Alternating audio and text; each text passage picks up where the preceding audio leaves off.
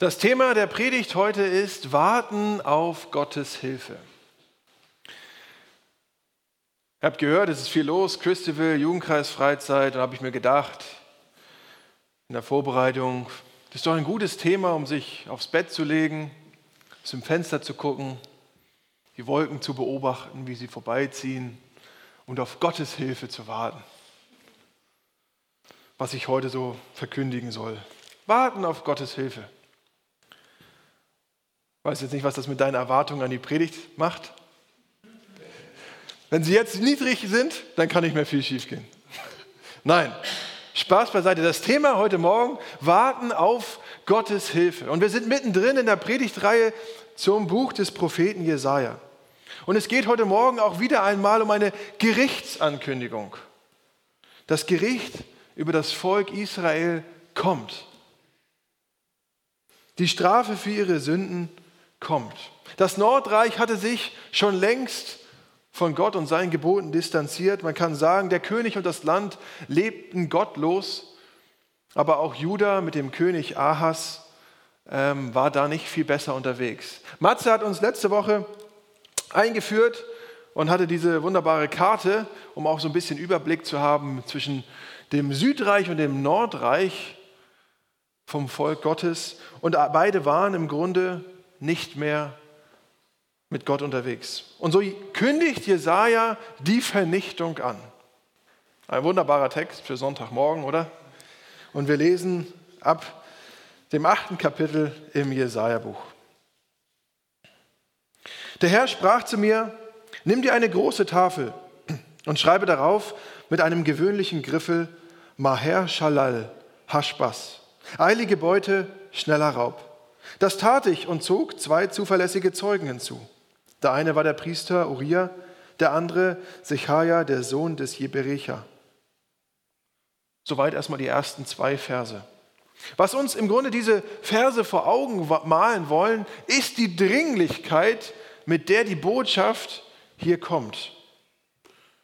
Jesaja schreibt mit einem Griffel. Das ist so ein Schreibwerkzeug, mit dem man in Tontafeln Dinge einritzen kann. Und die Buchstaben werden im Grunde so eingeritzt, dass sie drinstehen. Sie sind nicht mehr auslöschbar. Es ist nicht wie, wie bei Papier oder Papyrus oder was man auch damals sonst noch hatte. Die Aussagen durchstreichen oder verbrennen, schwierig. Eine Zeit lang hatte ich in der Schule auch so einen Killer. Die waren bei den Lehrern immer nicht so gerne gesehen. Ich äh, weiß nicht, wie das heute ist. Damit konnte man ja Tinte geschriebenes so ausradieren, sozusagen, obwohl es mit Tinte geschrieben war. Ich habe nochmal gegoogelt, ob die wirklich Killer heißen eigentlich, weil der Begriff mir doch komisch vorkam. Sie heißen auch Tintenlöschstift. In der Schule hießen sie Killer. Und damit konnte man korrigieren, verbessern, abändern. Und die Aussage hier von Jesaja war aber wie in Stein gemeißelt, in eine große Tontafel geschrieben, für jeden lesbar. Und die Worte waren auch hier nicht in irgendeiner Geheimsprache oder in einer Abkürzungsschrift, sondern in der ganz gewöhnlichen Umgangssprache geschrieben. Jeder sollte verstehen, was hier steht.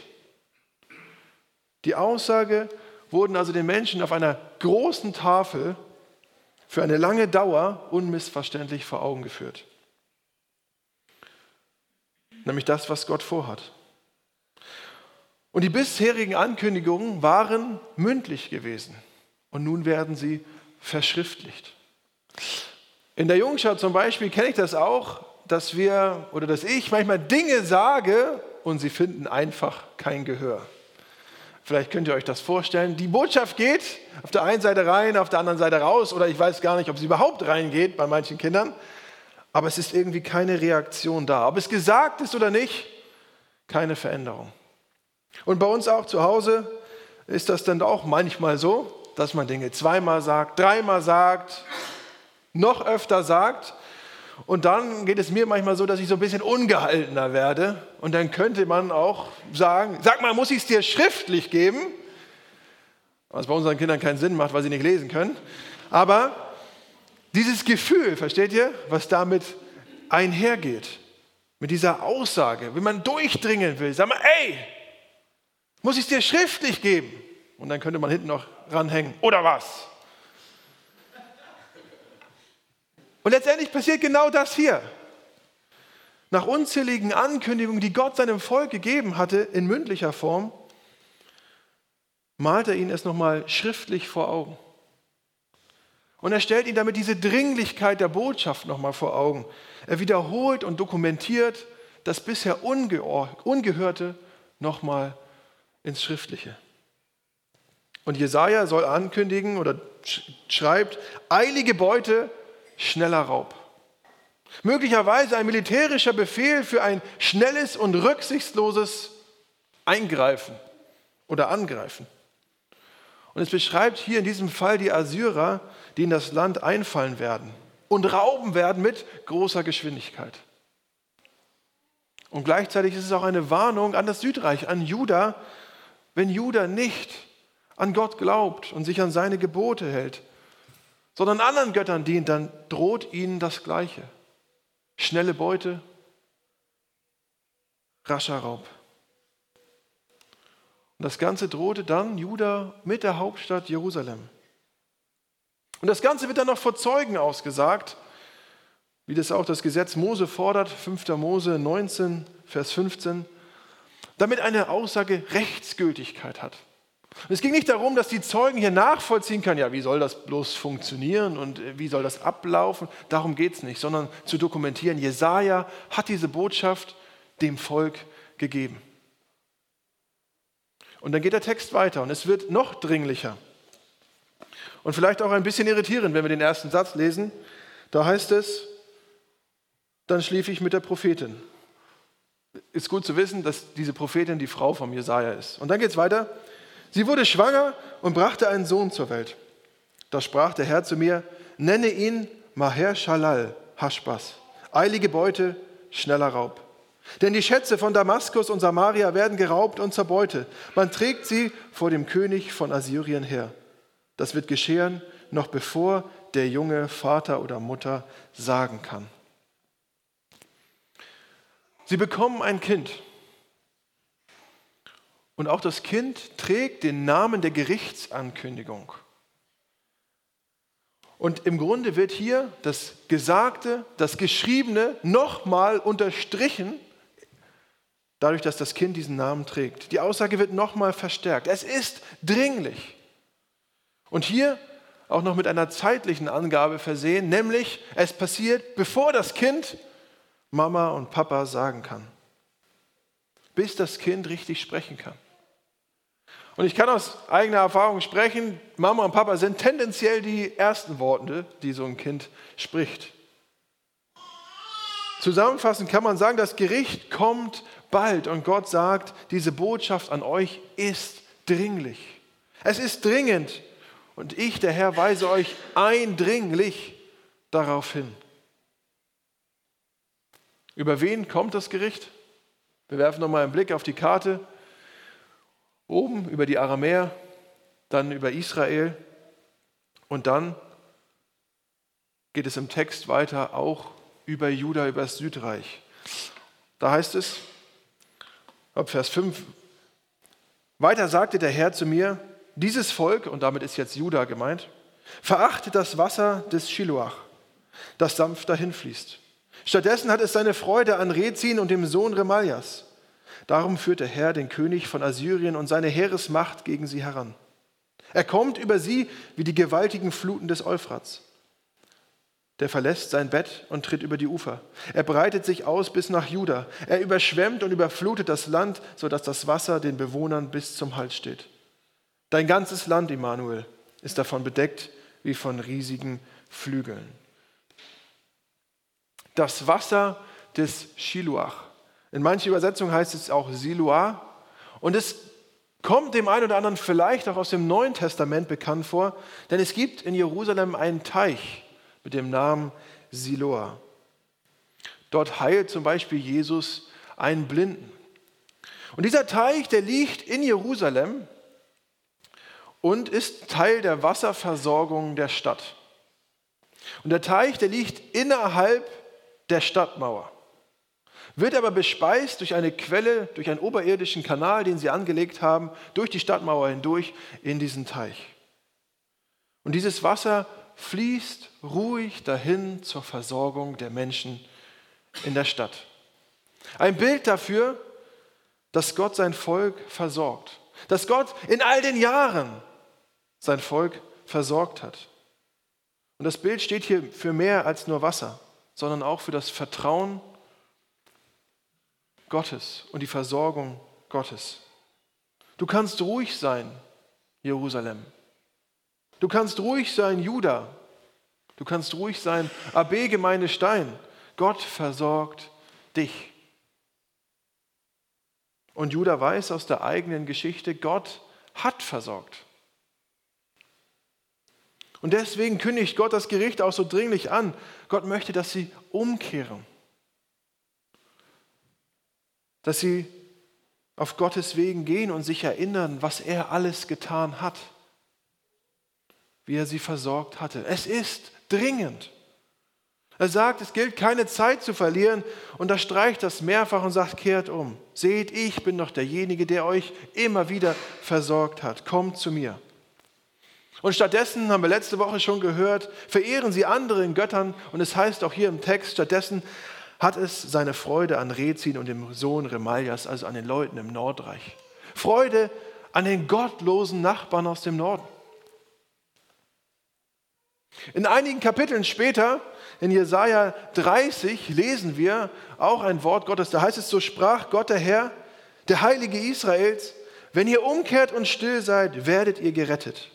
Wenn ihr Ruhe bewahrt und Vertrauen habt, dann seid ihr stark. Was für eine großartige Zusage. Aber im folgenden Vers, direkt danach heißt es, doch ihr wolltet es nicht. Und so auch in diesem Text, äh, Judah ist fasziniert von den gottlosen Königen im Norden. Mehr an den Gottlosen als an Gott, dem Versorger selbst. Und deswegen werden die Assyrer vom Fluss Euphrat aus dem Norden bis nach Juda einfallen. Ah, das Bild habe ich nicht nochmal. Aber sie kommen. Eilige Beute, schneller Raub. Und im Alten Testament wird das Gericht kommt immer unmittelbarer. Gott sendet die Assyrer, um die Gottlosigkeit zu bestrafen und den Rest darauf hinzuweisen, dass Gott derjenige ist, der der Mächtige ist. Und ruft ihnen zu, wendet eure Herzen mir wieder zu. Ich bin der Schöpfer, der Erhalter, der Versorger. Und heute leben wir in der Zeit der Gnade. Das Gericht bricht nicht so über uns hinein und wir werden für die Sünde direkt bestraft. Nicht sofort, aber am Ende des Lebens. Und so gilt auch heute, das Gericht kommt. Mein Eindruck ist, dass wir in der heutigen Zeit manchmal so ein falsches Gottesbild haben. Wir betonen die eine Seite sehr, sehr stark, dass Gott Liebe ist, dass Gott Barmherzigkeit ist, dass das Leben mit Gott aufwärts geht und uns alles zum Besten dienen wird. Das stimmt, fast alles. Aber es geht nicht immer nur aufwärts. Solange wir in dieser Welt leben, wird es Schmerz geben, wird es Tränen geben, wird es Ungerechtigkeit geben. Es wird Leid geben und am Ende wird das Gericht Gottes kommen, auch zu uns.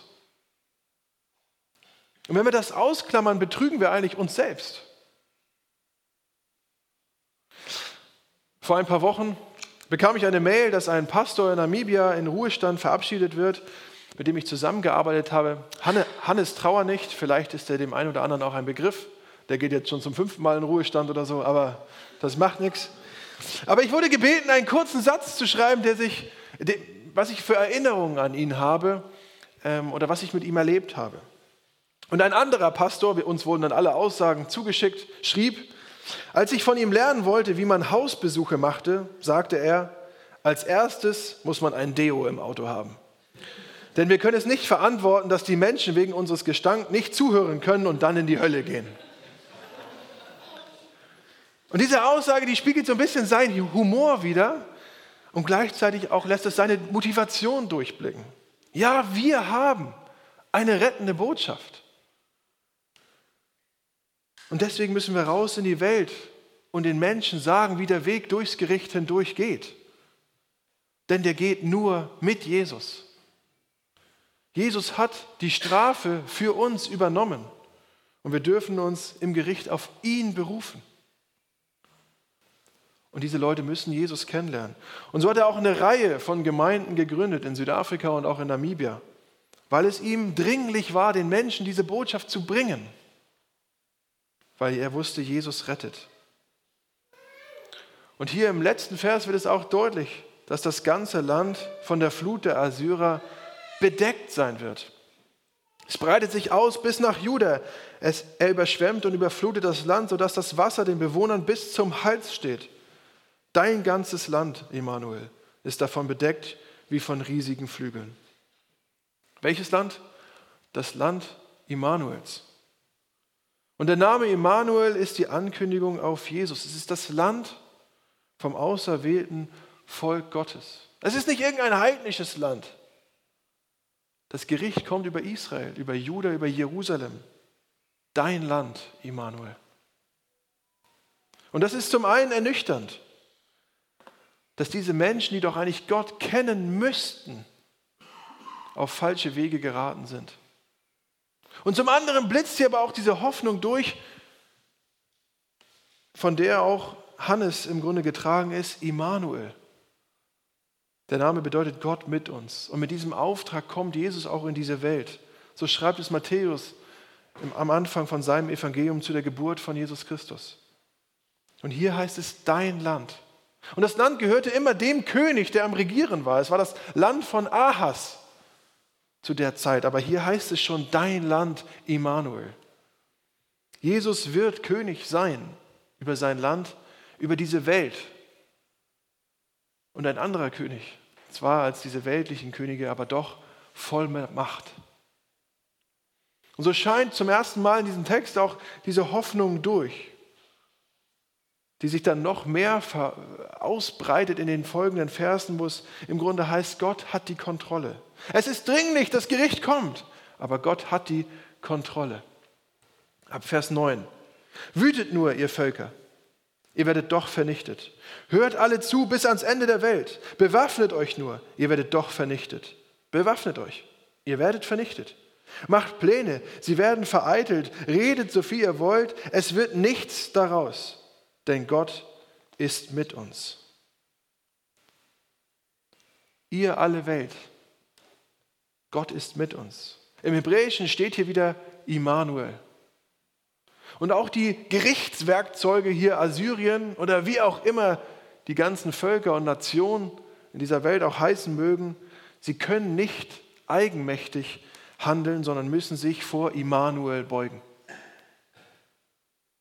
Es wird deutlich, dass sogar die, die das Gericht bringen, nicht frei walten und schalten können, wie sie wollen, sondern von Gott, der hinter allem steht, klein gehalten werden. Die Pläne der Völker scheitern. Aber ja, es kommt viel Leid über die Leute von Ahas, vom Pekach, vom Nordreich, vom Südreich. Aber Gott ist die Kontrolle nicht entglitten. Er hat ein Interesse an den Menschen. Und so auch an uns. Und gerade deswegen sendet er seinen Sohn in diese Welt, Immanuel. Gott mit uns. Und man kann auf dieses Gericht und auf dieses Leid auch ganz unterschiedlich reagieren. Man kann sagen, ja, ich halte mich an Gottes Wort fest. Ich glaube, dass Gott die Kontrolle hat. Aber man kann sich auch loslösen von Gott und den Glauben hinter sich sagen, lassen und sagen, was soll das alles? Aber Gottes Wille ist im Grunde, dass wir an ihm bleiben, dass wir dranbleiben, ihn als unseren Versorger anrufen und annehmen und erleben wie er versorgt und mit ihm leben. Ihm die Ehre geben, ihn fürchten. Und deshalb sagt er, es ist dringend. Es gilt keine Zeit für mich zu verlieren. Ich liebe dich und möchte, dass du dran bleibst an meinem Wort. Und so auch im nächsten Abschnitt wird das deutlich. Vers 11. Der Herr packte mich mit seiner starken Hand. Er warnte mich, den Weg dieser Völker zu gehen. Nennt nicht alles Verschwörung, was dieses Volk Verschwörung nennt. Fürchtet nicht, was es fürchtet und erschreckt nicht davor. Der Herr Zebaoth ist es, den ihr heilig nennen sollt. Ihn sollt ihr fürchten und vor ihm erschrecken. Er zeigt den beiden Reichen Israels seine Heiligkeit. Er wird zu einem Stein, an dem sie sich stoßen, einem Fels, über den sie stolpern. Er wird zu einem Netz und einer Schlinge für die Bewohner Jerusalems. Viele stolpern darüber, fallen hin, brechen sich die Knochen, sie tappen in die Falle und verstricken sich darin. Gott packt Jesaja und sagt: Glaube nicht, was die Menschen tun und sagen. Geh nicht den Weg der Völker, sondern Vers 13: Der Herr Zebaoth ist es, den ihr heilig nennen sollt. Ihn sollt ihr fürchten und vor ihm erschrecken. Hier geht es um Ehrfurcht. Ehrfürchtig vor Gott zu kommen und zu, zu erkennen, Gott ist groß. Er wird über uns richten und wir können vor ihm nicht bestehen. Aber Immanuel, Gott mit uns, Gott selbst versorgt uns doch wieder. Und wir dürfen bei Gott und bei Jesus sein und auch dort Ruhe finden, Versorgung finden. Wenn wir uns zu ihm wenden, gehören wir dazu. Und das ist eigentlich eines der größten Rechte oder das größte Recht, was wir haben, was uns niemand nehmen kann. Gott selbst hat es verheißen. Er hat uns selbst dieses Recht gegeben und wir dürfen es einberufen und sagen, Gott, ich bin dein Kind. Hilf. Versorge mich. Im Johannesevangelium haben wir einen wohl der traurigsten und auch gleichzeitig erbaulichsten Verse der Bibel. Da heißt es in Johannes 1, Vers 11, er, Jesus Christus, kam in das Seine und die Seinen nahmen ihn nicht an. So viele ihn aber aufnahmen, denen gab er das Recht, Kinder Gottes zu werden, denen, die an seinen Namen glaubten. Jesus Christus kam in das Seine, zu seinen Menschen, zu seinem Volk.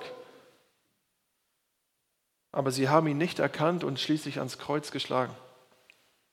Aber für alle, die an ihn glauben, für jeden, der sich an ihn wendet, hat Jesus dieses einzigartige Versprechen, ich gebe dir das Recht, Gottes Kind zu sein. Und es steht uns nicht deshalb zu, weil wir gut sind oder nett sind oder was Tolles gemacht haben. Nein, weil Gott selbst uns uns versprochen hat. Und Gott sein Wort nicht bricht. Eine fantastische Zusage. Ein unglaubliches Recht. Ein Recht, was uns Hoffnung und Gewissheit gibt, was die Welt nicht geben kann. Ich möchte das nochmal veranschaulichen mit einer kurzen Geschichte aus Schottland. Eine Frau lebte alleine in einer, in einer Hütte irgendwo in Schottland. Sie war arm und ans Bett gebunden. Jedoch war sie reich im Glauben. Und ein junger Fahrer besuchte regelmäßig die alte Frau, mehr zu seinem eigenen Vorteil, als ihr Trost zu spenden. Denn er konnte viel von ihr lernen. Einmal kam er zu ihr mit, dem, mit der Idee, den Glauben der Frau zu prüfen. Und er sagte, Frau, nehmen wir einmal an, dass Gott trotz all deiner Gebete und deines Vertrauens dich schließlich am Ende doch nicht in den Himmel aufnimmt. Was dann? Die alte Frau stützte sich auf ihre Ellenbogen, schaute dem jungen Pfarrer in die Augen und sagte, du bist offensichtlich noch nicht weit gekommen in deinem Glaubensleben.